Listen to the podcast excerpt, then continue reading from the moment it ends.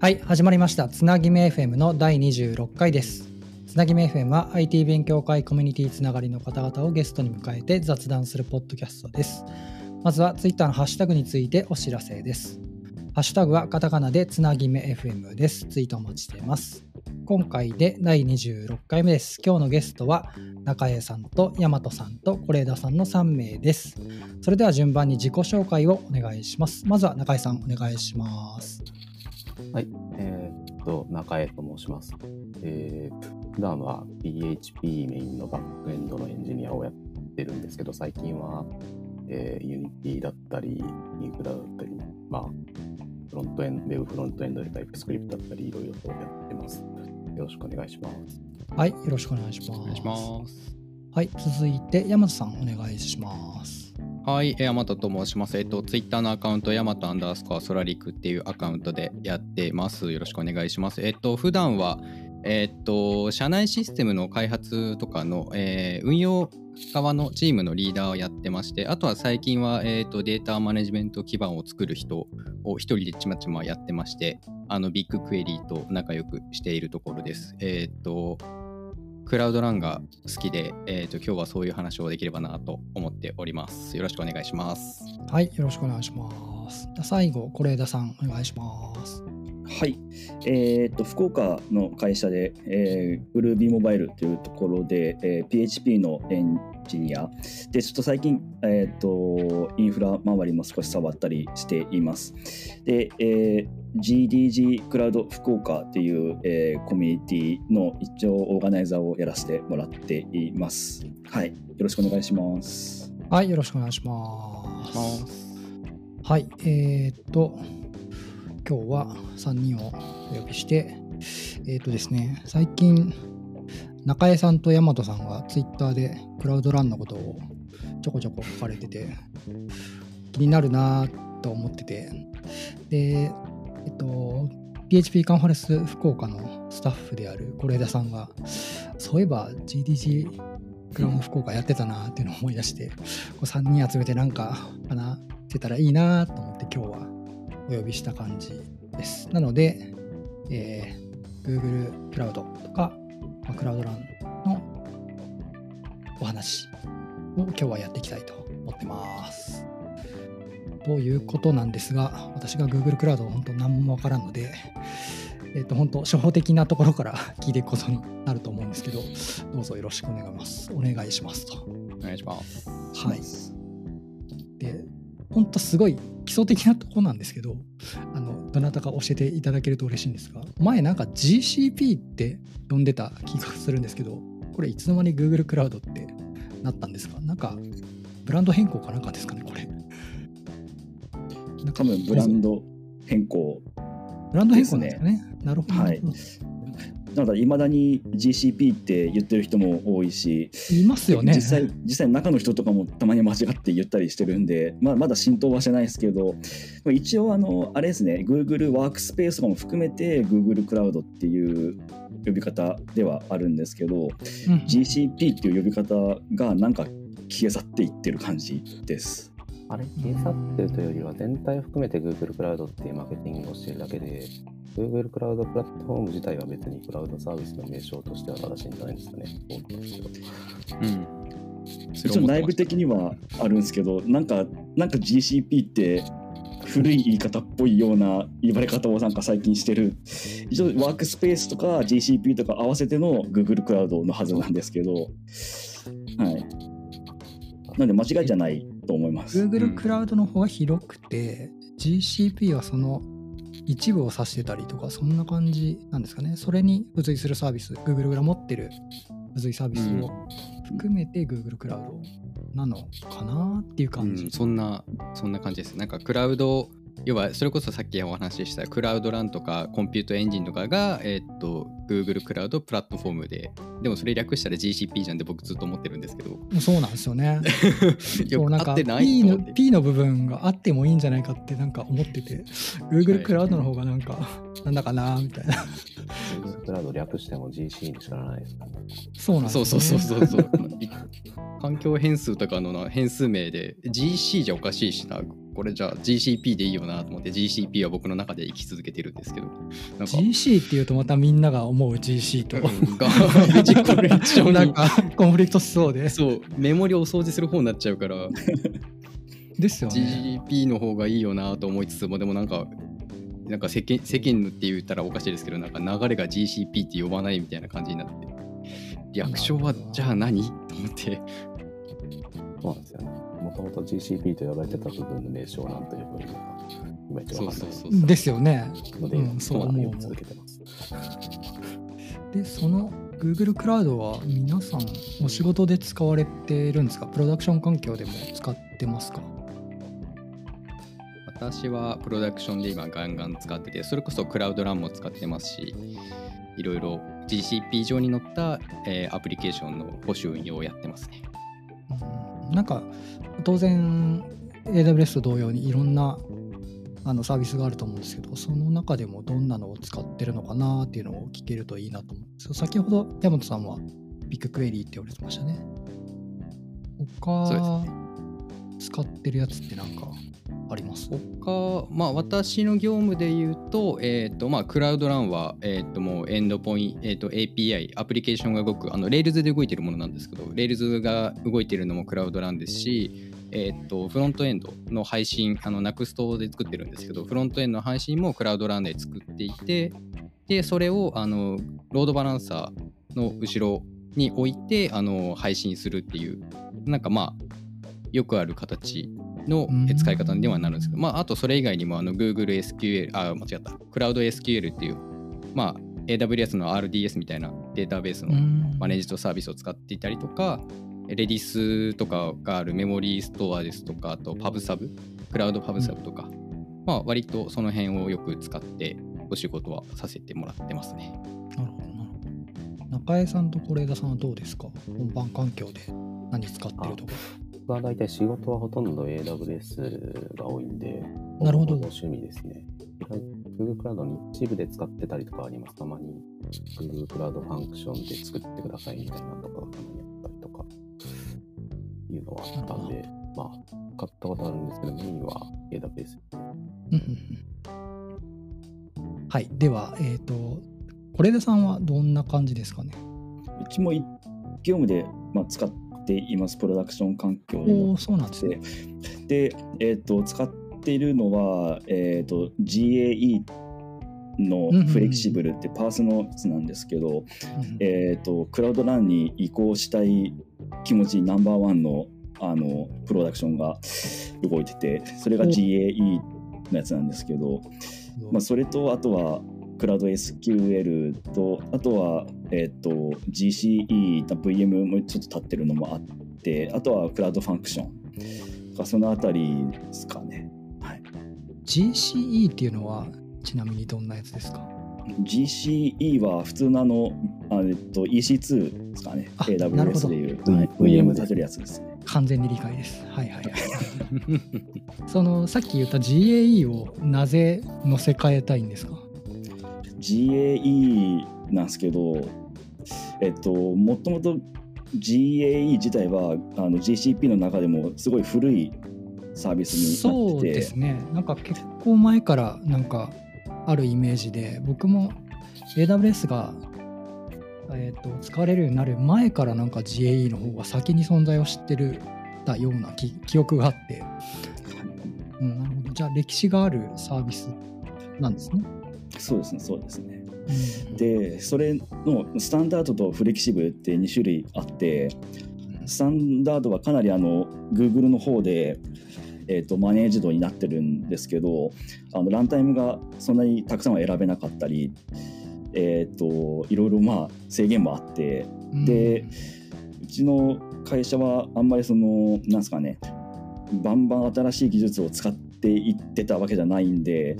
GAE のフレキシブルだと SSH できたりするんですよ。あのインスタンスの中に、うん。うんなんかその辺がちょっとまだうちに合ってるなと思ってそっちを使ってたんですけどやっぱりなんかこうあんまり盛り上がってないくてなんかこのうちだんだんえ PHP 使ってるんでなんかだんだん PHP とかサポートされなくなっていくんじゃないかっていうちょっと恐怖感もあって GAE の中で PHP のサポートって後発なんですかね？後発ですね。ああ、なるほど。もともとスタンダードからあったはずなので、うん一応 PHP 自体は、えー、とサポートは長いんですけどうん。結構バージョンが絞られてたりしておおなるほど。そうですね。しばらく合計で止まってたような。しばらく止まってました。最近ようやく8をサポートしてうんからなるほど。7.234で8.0だと思うんですけどそっか、7、EOL ですもんね。もはい。先日終そうですね。わりました。う。なるほど、そっか。でまああんまりうちの会社は攻めのアップデートしないタイプなんでうん。そういうとところそういうところでも Cloud Run であの、まあ、イメージで固めちゃったりもできるんでなんかこう後々便利っていうのもあるかなと思ってでやっぱ今一番結構あの Slack とかいろいろ見てても盛り上がってるプロダクトなんでちょっとあの移してみたいなっていう気持ちですねあ、クラウドランがってことですか？クラウドランが、はい、クラウドランが盛り上がってますなるほど、なるほど。で今、GAE の話が出ましたけど、GAE はパースですよね。クラウドランっていうのは、一体どんなサービスなんですか？パースではないんですか？あれはインフラストラクチャーを提供している、あの、なんだろうな、AWS のラムダってあるじゃないですか。うんあれって Docker イメージを起動できる、なんかオプションか基本はなんか言語指定されてるやつもあったんですけど、なんか Docker イメージも確か起動できると思うんですけど、あれとまあ同じものと考えていただければいいのかなと思っていて、Docker イメージ難で Docker コンテナが、えーっと、イメージを指定して Docker コンテナが上がって、えーっと、カスタムじゃなくて、なんか、なんていうんだろうな、URL が、HTTPS の URL が発行されて、あの外からポコポコつけますよっていうのが、なんか数クリックしたら全部出来上がっちゃうっていうう。んさっき GAE は SSH できるみたいな話されてましたけど、クラウドランはそんなのできないんですよね。できないですね。もう、あの、中には中に閉じてるので、あはははなるほど。最近多分あのジャンルはカースって呼ばれてることが多い気がします。コンテナーズアサービス。あーなるほどPaaS よりちょっと下の方までユーザーが面倒を見てるイメージですかね。うんコンテナの作るとこまではユーザーの責任で、コンテナを動かす環境は、えークラウドプロバイダーが面倒を見る。まあ Cloud Run では AWS だと App Runner ですか。あ、そっかそっか。うん。 App Runner っていうのは Lambda もだからバックエンドにコンテナを選べるのもあるんで、それはまあ若干似てはいますけど、あっちは HTTP の一つずつのエンドポイントが最小単位なんで、それよりは粒度は高いというか、まあアプリケーションごとコンテナとして、コンテナとして、ホストしてくれるっていう感じですかね。HTTP の、えー、とエンドポイントがあるの Lambda みたいなものではまたないんですよね。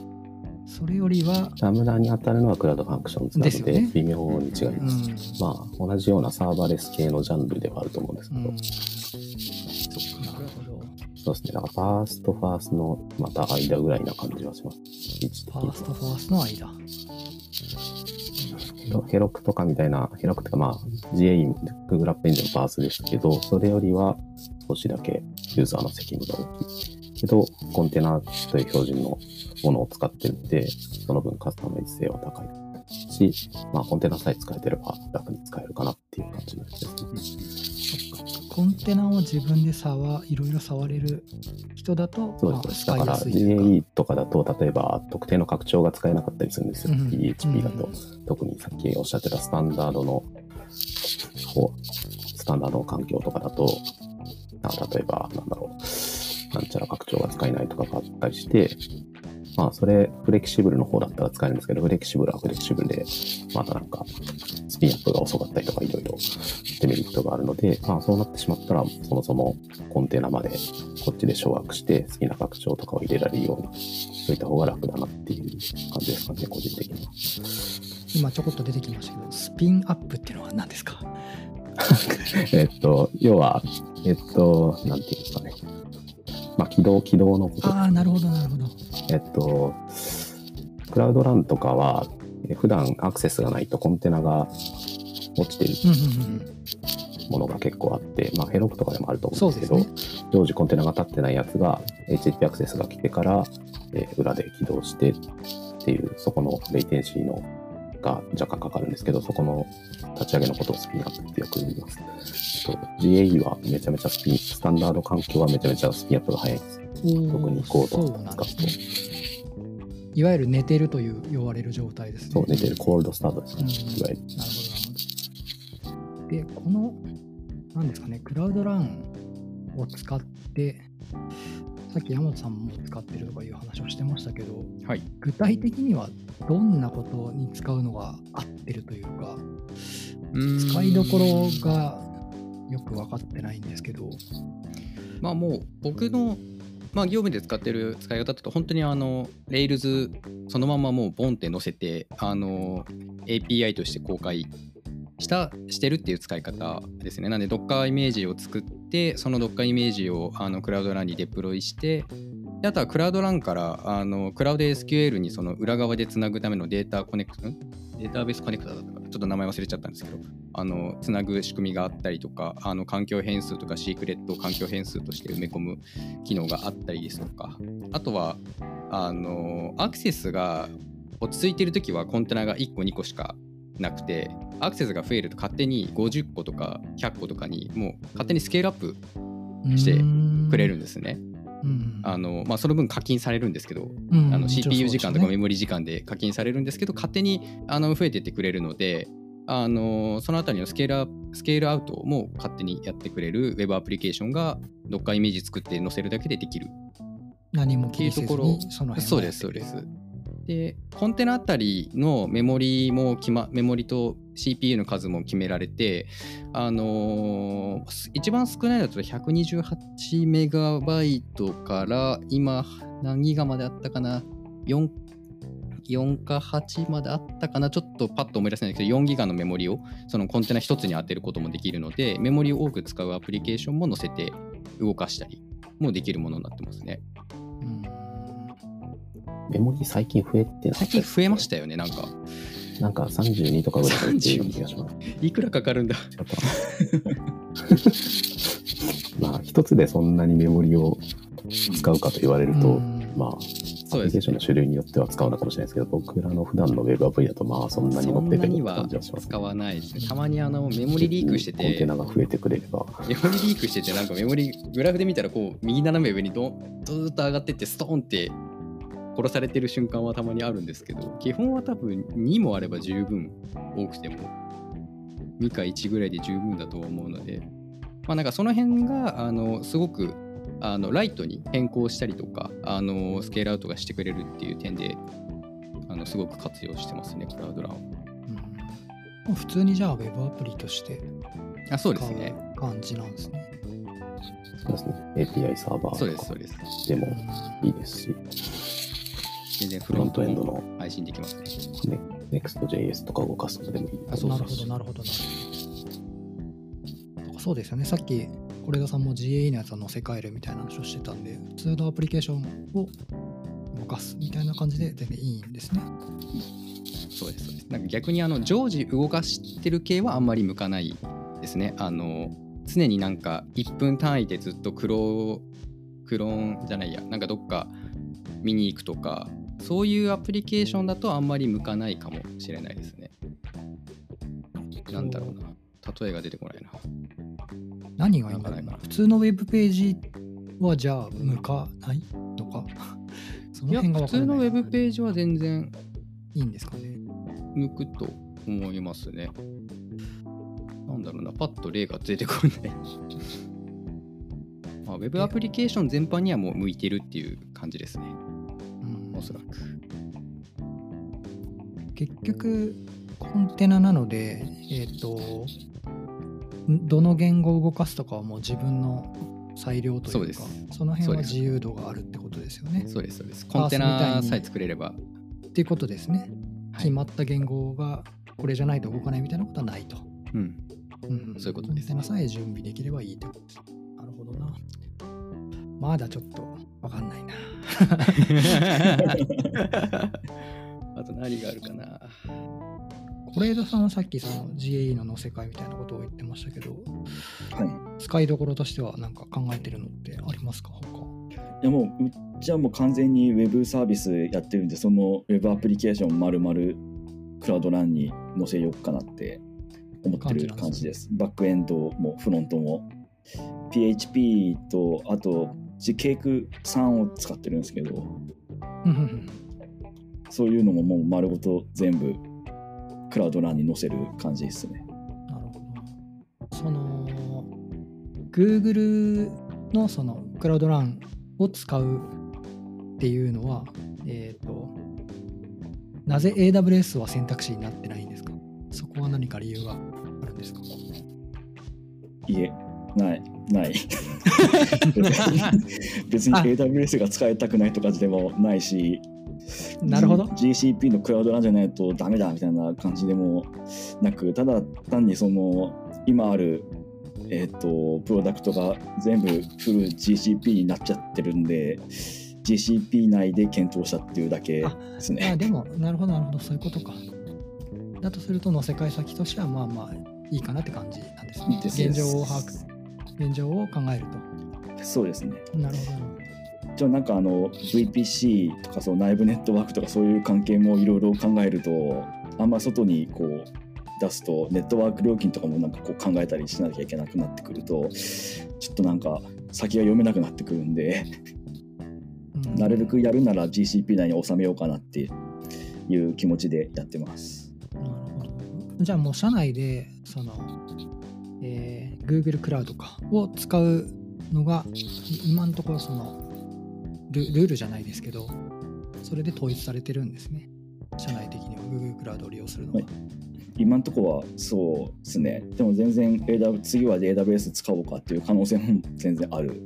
うん感じですうちは、まあ、いろんなクラウドサービス使ってまして、まあ、たまたま Google は使ってないぐらいの感じなんですけど、うん、ちょっとネットワークを使うので、ネットワークのその帯域を使うので、料金的に固定だったり、お休みだったりするところがまあ助かるので、そう考えると、ちょっと三大クラウドは難しいところがあってですね。うん、使いたいシーンもまあもちろんあったりするんですけど、全く使ってないわけではなく、使ってたりするんですけど、AWS を。今んとこ Google を使う理由はなくて、ただどういうものかは知っときたいなと思って、そのあたりでちょっとお話を今日聞いてる感じです。なるほどな。で、僕はですね、まあ、一夜漬けの知識なんですが、どうやらクラウドランっていうのには、サービスというものとジョブというものがあるらしいっていうのを、えー知りですね。これ、どんな違いとか、なんか、教えてもらったりできますか？なんかこの辺知ってますか？あ、え ?Google っとクラクラウドランサービス、クラウドランジョブ。そうですね。クラウドランサービスが、えーいわゆるさっき、えー、とお話ししてたあのウェブアプリケーションを動かしている環境というか方の、えーものになっていてもう一個うんジョブっていうのが、えー、とクラウドランと同じようにイメージベースで、えー動くんですけど、えー、と動くのがその HTTP のリクエストとかイベントを起因としたものではなくてどちらかというと、えースケジュールにのっとったバッチ処理的なジョブなのでなるほど。名前の通り。そうですねねなんでちなみにままだあの GA になったサービスではないんですけどあのうちではあの最近立てたサービスにはあのもう「えいえい使ってみよう」って言ってもう入れてみましてもう本番で 動かしてるんですけどあのクローンクローンというか、まあ、あの5分に1回、えーさせたい処理とかっていうのを、えーとコンテナの中にアプリケーションとして実装してそれを外から外からっていうかクラウドスケジューラーっていうその時間を指定してクローン式で、えー時間5分に1回、えーと実行してくださいこのジョブをみたいなのを実行するともう5分に1回その処理が走ってってくれる。うん。でエラーになったら、えーとリトライするかどうかっていうのも定義できますしあとはその並列で何個動くとか逆に並列で動いちゃダメだよというのも指定できるっていうものになってますね。なんで、まあ、バッチ用途が多分多いんじゃないかなと思ってますね。定期的に実行したいっていうリクエストベースではなく。AWS のラブダってそんな HTTP のエンドポイントなければ同じ機能が動くんでしたっけ？ちょっと覚えてないけど。あ、イベント駆動で動かすのもできますね。できましたっけ？はい。例えばなんか S3 にファイルをアップロードしたときに、この処理をラムあダで動あかす、そうかそうかそうか。そういう起動の仕方がありましたっけ？なるほどな。まあ、タスクスケジューラーじゃないよ。タスクスケジューラーは Google だ。なんだっけ。えっと、イベント、そうですよね。このイ辺ベントブリッジか。あイベントブリッジだ。そうだそうだ。初ラムダを起動する。前、前なんかクラウドウォッチイベントかなんかの名前で最近、最近変わってましたね。そっちしか知らなかった。最近イベントブリッジうん、っていうらしいイベントブリッジって言いますね。えー、知らなかイベンったですト、イベントブリッジで、なんか最近作ったんですよね。なんだっけ？ああ、ルート53でレコードが登録とか変更とか削除とかされたタイミングで、されたよっていうのを、あの、チャットに通知するっていうのを作りました。あなるほど。これがこう変わったけど大丈夫だよねみたいな。なんか、ううちの仕事の都合上そういうのは非常に大事なので、うんうんレコードの操作が起きた時にそういう通知をしてますね。知らなかっそれをクラウドジョブも似たようなことができると。そうですね。あー AWS だから、イメージとしては ECS タスクに近い。た。ああ、そうですね。あくまで Docker イメージベースで処理が動くので、うんどな。定期実行させたいコンテナを定義するところって感じですかね。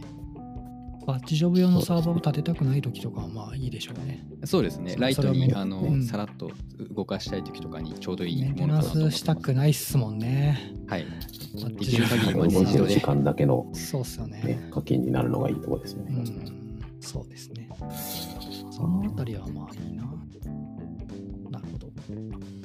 まあ一応前から GAE とかクラウドランもあの HTTP のエンドポイントでジョブを動かすところを作ってそこをた叩くみたいなのできたんですけど、うんまあちょっとなんか HTTP の方に穴開けるのもうん、ですよね。ちょっと微妙な気分じゃないですか。うんうんうんそれがちゃんと解消されて必要なピースが埋まったなといううんうん印象です。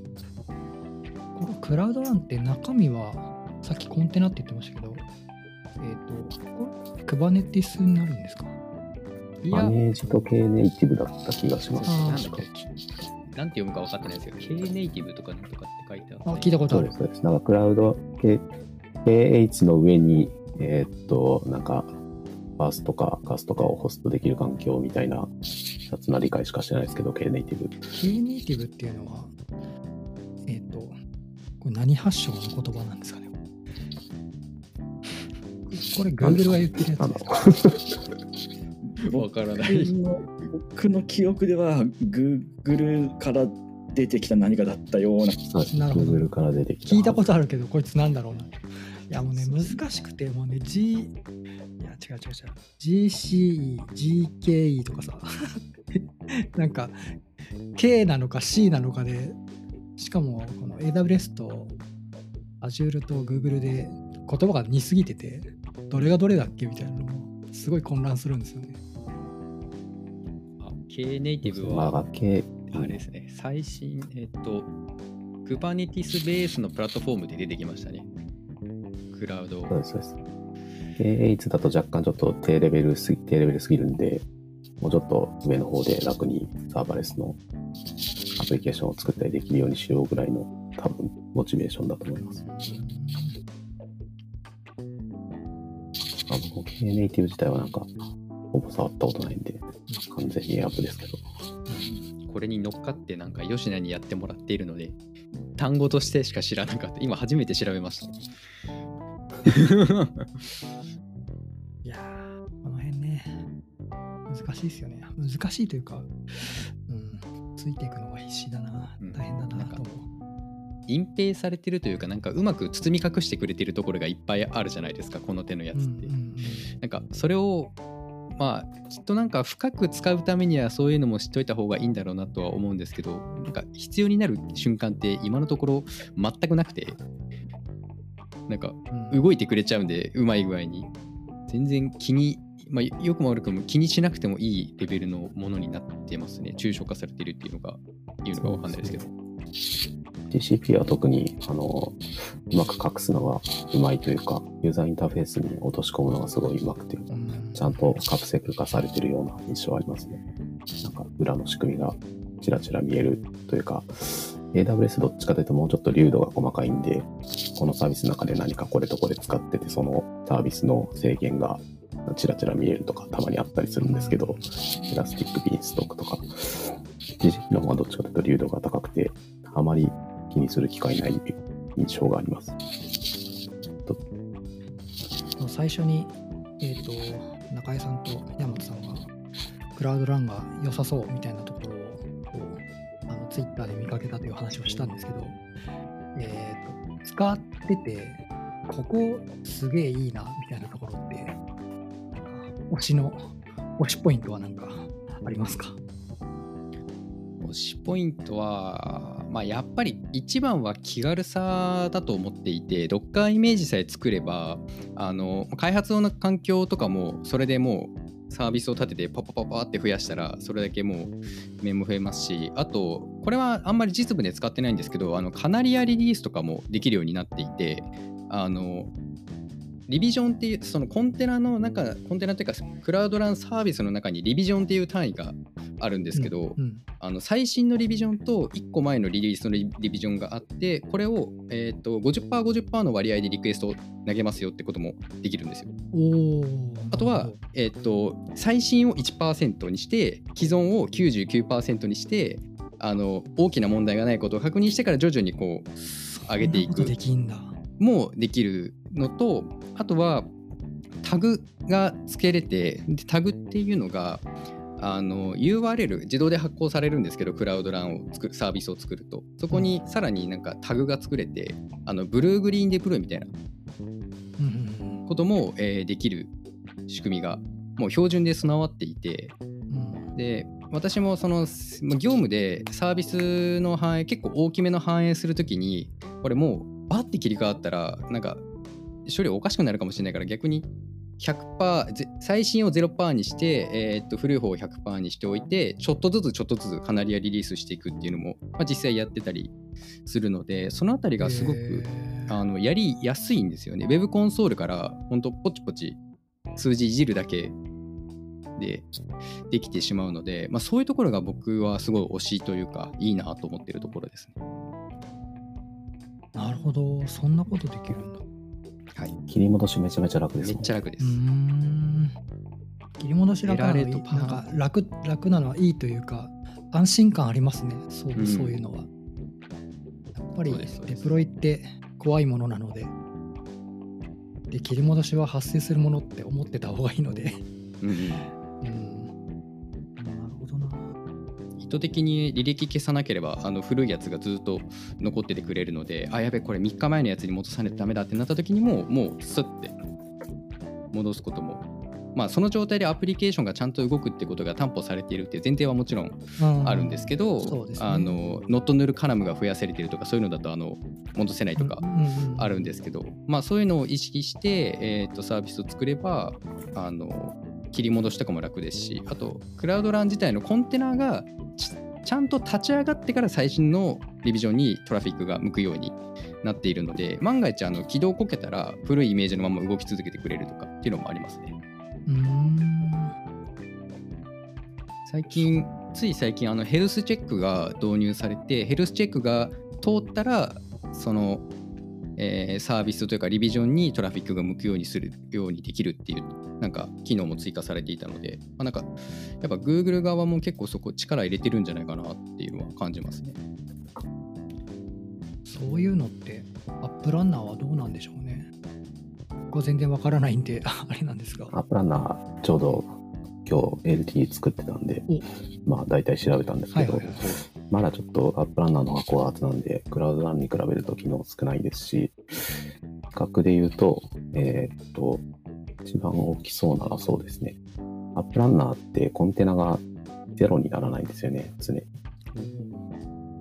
Cloud Run はぜ何も使ってなかったらゼロになるんですけど、うんApp Runner は、えーっと、アクセスがない時でも待機状態になっていて、はいはいはいまあ、待機状態の料金はアクセスある時に比べればだいぶ低いんですけど、えー多分ずっと待機状態にしてても、若干お金かかる。なるほど。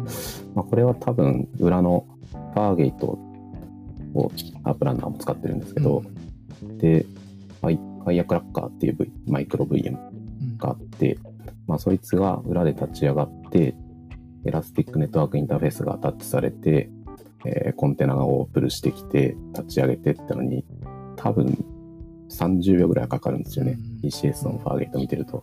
なので多分これはしばらく直んないんじゃないかなと思ってます。そのでと比べるとね、ゼロスケールするっていうのは一ついい点だと思います。だからうん、アクセスなかったら、まあ、言ってみれば0円うん、クラウドランは0円なので、っていうことですね。まあ、DB とかかかりますけどね。うんそうですっ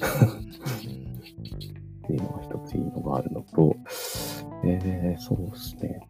あと最低スペックが、アップランナーは確かまだ CPU1 のメモリ2ですね。おー結構大きいですね。結構大きいんですよね。まあむしろそれぐらいあれば普通に十分ではっていう感じですけど。安く抑えたいとき、ちょっと辛いですね。と、あとは、ログがクラウドウォッチログズなんてデフォルトが Google のクラウドロギングに比べるとだいぶ見にくらい、見づらい。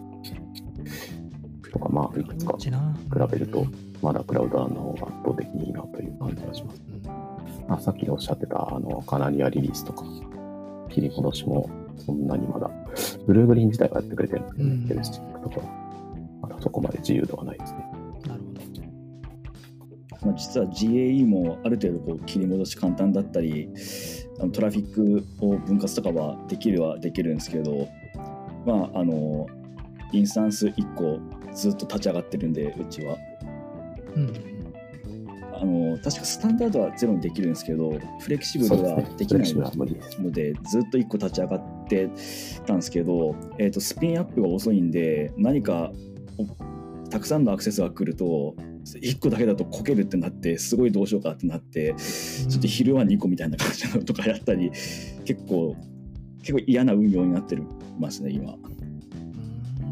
まあでもクラウドランでもそこまでなんか即応性が求められるときは常に Always CPU みたいな設定ありますもんね。うん。常にゼロにせずに立てておく。うん。アップランナーはそれが今のところは解除できないんですよね。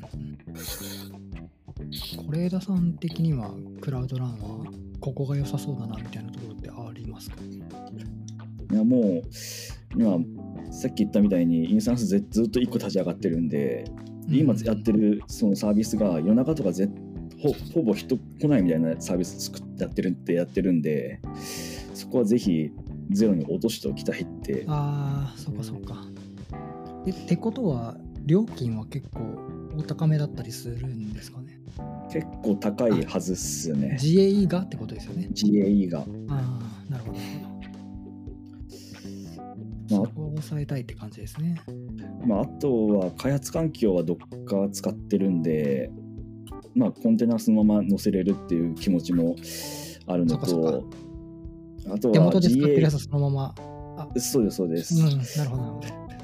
やっぱ GAE は GAE なりの設定がやっぱいるんで、その辺の、あの、なんですかね、メンテナンスも結構後々なんかめんどくさくなってきそうだなっていうのがいろいろあるんで、パースなんだけどパースならではのなんかならではのですね、がうんっていうのが。YAML ファイルにいろいろ書いてやってるんで、うん。その辺がその移したい気持ちが強い感じですね。ローカルでの再現性は大事ですね。そうですよね、本当に。僕はつく使ってるそっかそっか。確かに、手元でコンテナでやってるんだったら、うん、同じ感じで動かないと辛いですよね、うん、それを考えると手元と本番が一緒っていうのはいいかもですね、なるほどなやっぱたまにありますね、あの GAE 本番環境に載せたら、なんか動いてないみたいなのがあったりして、おえで、やべえと思って、一一旦切り戻して、で、そこであの FE の嬉しいのは SSH ができるんで、SSH の中に入って、なんかもしかしてライブラリおかしくなってないんじゃないかなみたいなのとかは一応確認はできるんですよね。そこはまあまあでもそれで一回利点なのかななのか。何なのかうん利点利点じゃないような気もするんですけど SSH 入ったらなんか同じじゃないような気がするって思ってでみたらやっぱりコンポーザーのその依存関係でちょっと変わったのがあってそこでなんか手元と本番環境でクーリが出てたっていうのがあありましたね。あでもクラウドラン良さそうだな。使ってみたいな。勉強で触ってみろうかな。いいと思いますよ。なんか本当にサクッと立てて、サクッと落とせるので、なんか実験するぐらいでは多分数円しか多分かかんないうん自分のリクエストだけですし。無料枠結構大きいんであ、そうです、そうです。200万リクエストぐらいですね。まともに使ってたら多分お金かけられないと思いますね。そうですね。個人レベルで課金を発生させるにはって感じですね。無限ループさせちゃったとか、そんなクラウド、クラウドビルドとかあっちの方の料金はかかるかもしれないですけど、そうですね。コンテナのレジストリとか、クラウドラン自体はなかなか無料枠が大きくて、そこも魅力的ですね。いや、Google のクラウドのアカウント全く使ってないんで、すっごい昔に作って、それ以来多分全く使ってないんで、何かしら触るきっかけにはなりそうだなってちょっと思ってます。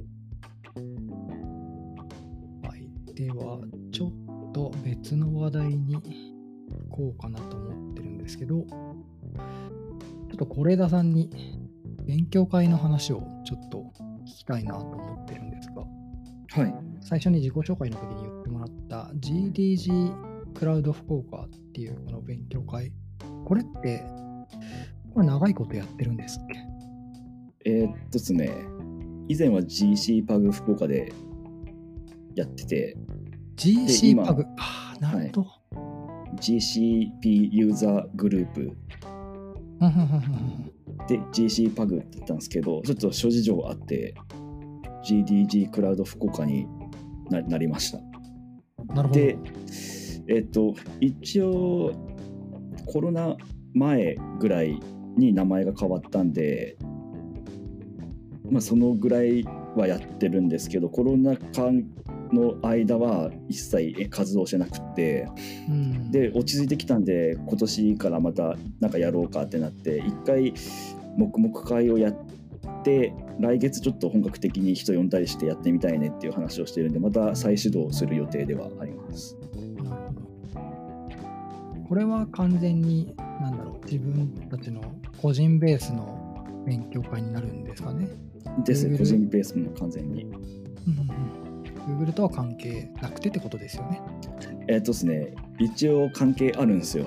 おお、そうなんですかはい。えっと、GC パグだと完全に関係ないですけど、はいはい。GDG クラウドだと、一応 GDG っていう、えっと、世界共通の Google のディベロッパーズグループに所属してる状態ですね。えっ、と、これはじゃあ各地にあるってことですか？う各地にあります。ーん。この GDG って名乗るのはなんか宣言みたいなのがあるんですか？我我々はこれをこの活動をやっていきますよみたいな。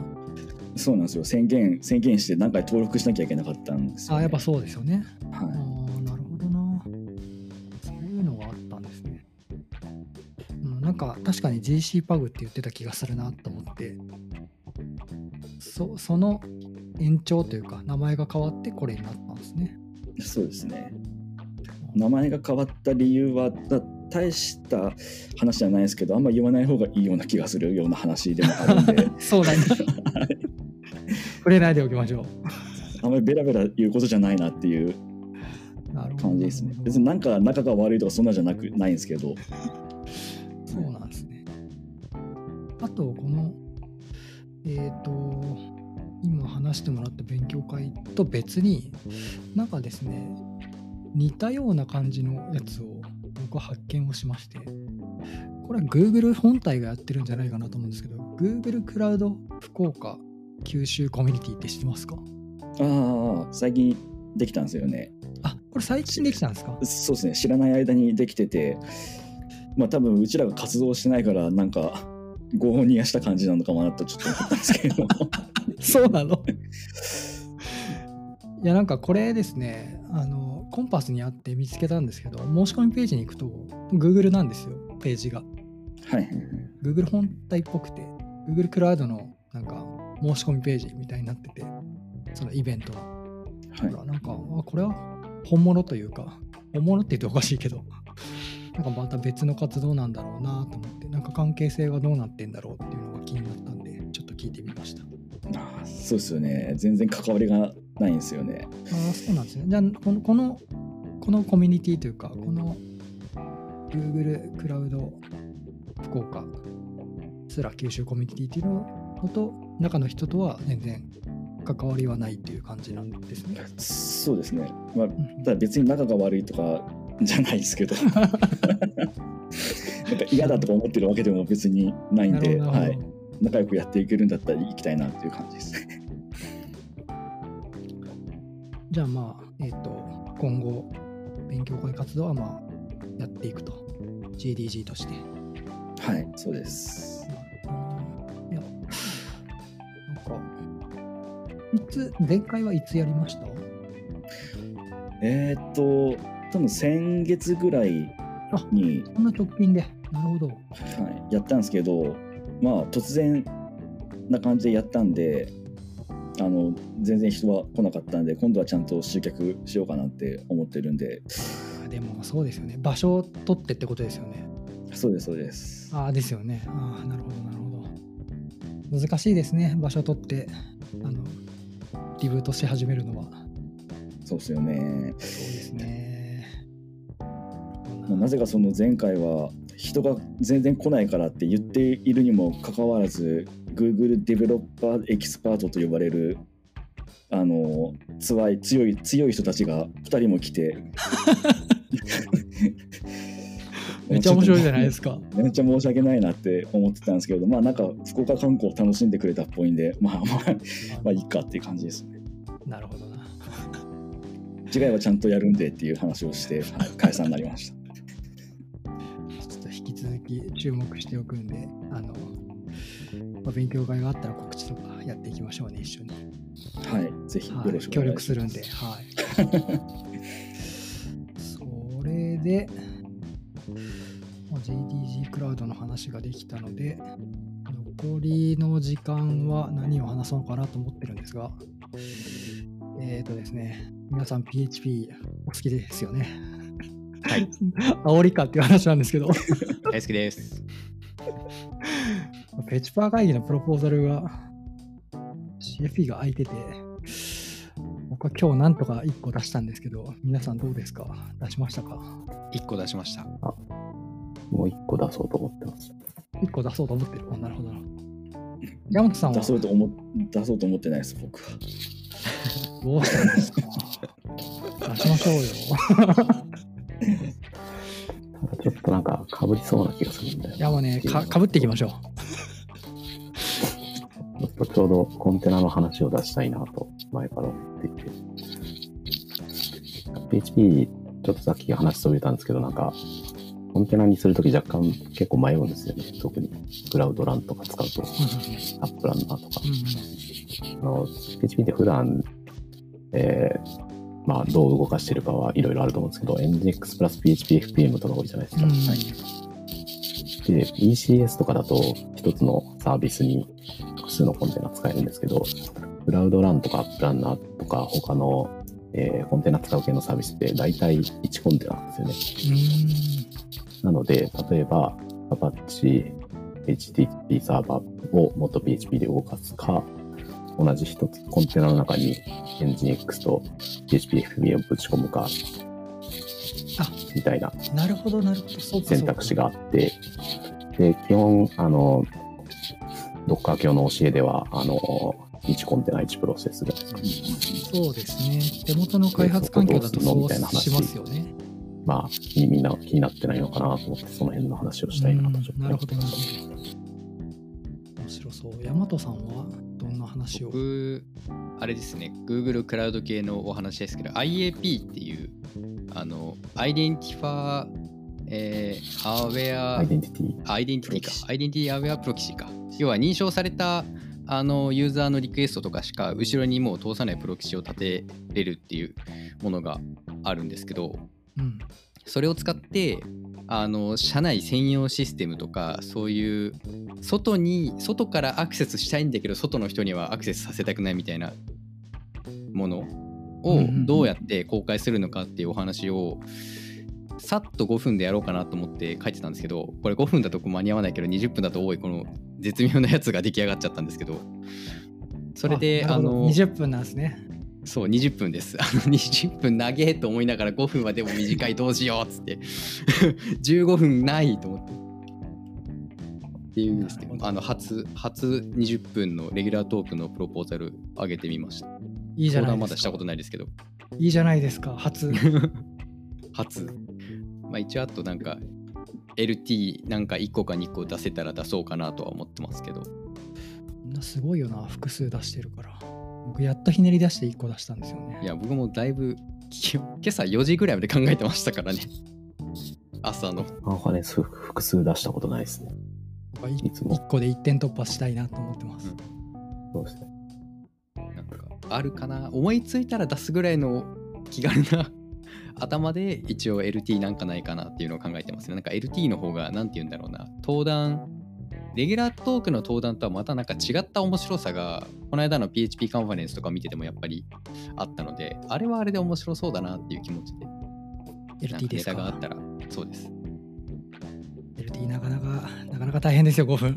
いやそう5分大変ですよね絶対間に合わないよと思って話し始めたら LT はしかも違う技術がいるんですよね。いや、僕鳥でした。はい、大変でした。あそうでしたね鳥でしたね僕、初めて40分を応募してみました。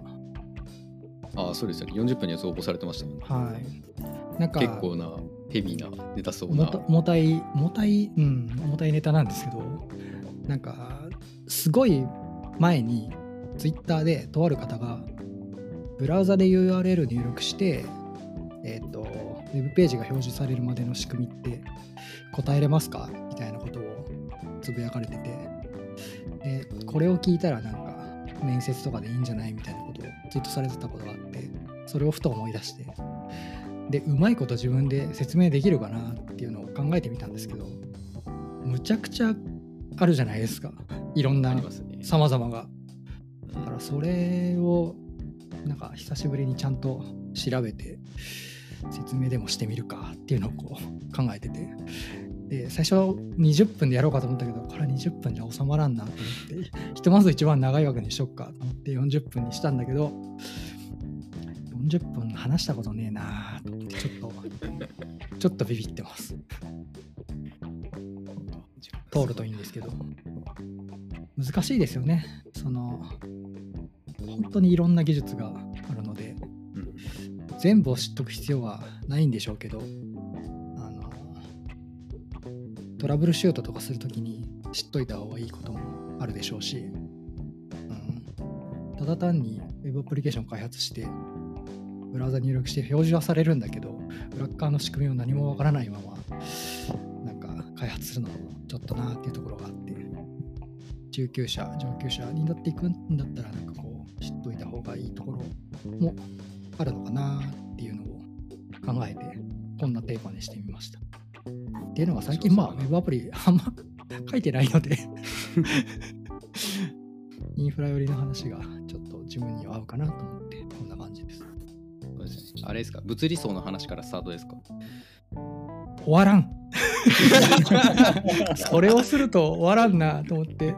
いやそこ書こうかと思ったんですよ。何そうな話をするか、でも書くとなんか発表逆にしづらいかなと思って、うん。物理層の話 をしないわけではなくちょっとぐらいでは触れとこうかな。ネ思ットワークはつながってる前提のお話でやりますか？